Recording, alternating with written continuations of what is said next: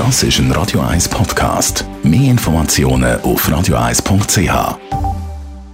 Sonntagnachmittag. Jetzt aber eine andere Art Therapie. Dr. Age.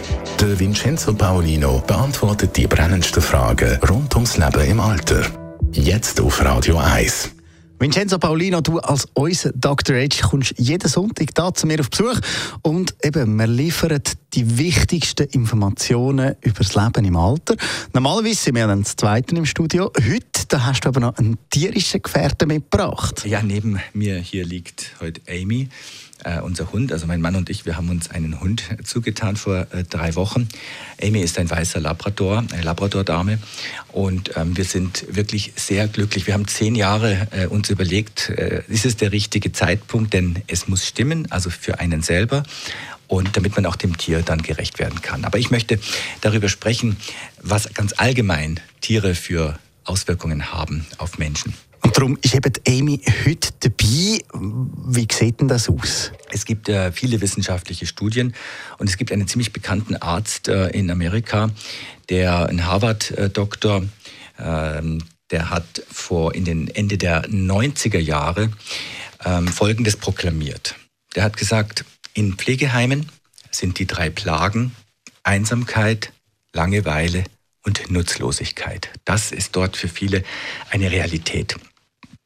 Und er hat vorgeschlagen, als Therapie dagegen, in Anführungszeichen, als Therapie, dass man Pflanzen, Tiere und Kinder in den Heimen integriert und dazu auch Spontaneität ermöglicht. Also die Tiere spielen eine große Rolle. Was passiert dann jetzt genau bei den Menschen, wenn man eben Tier mit ins Spiel bringt, jetzt gerade zum Beispiel mit dem Exempel Hund. Ja, das ist nicht nur im Pflegeheim so und nicht nur, wenn man älter ist. Es gibt eine sehr bekannte Studie aus Kanada.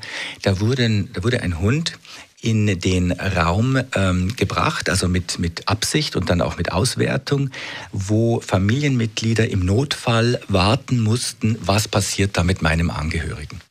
Und man hat dann festgestellt, ganz klar, die Anxiety Levels auf Englisch oder die Ängstlichkeitslevels und Anspannungszustände dieser Menschen, die dort warten mussten, haben signifikant abgenommen.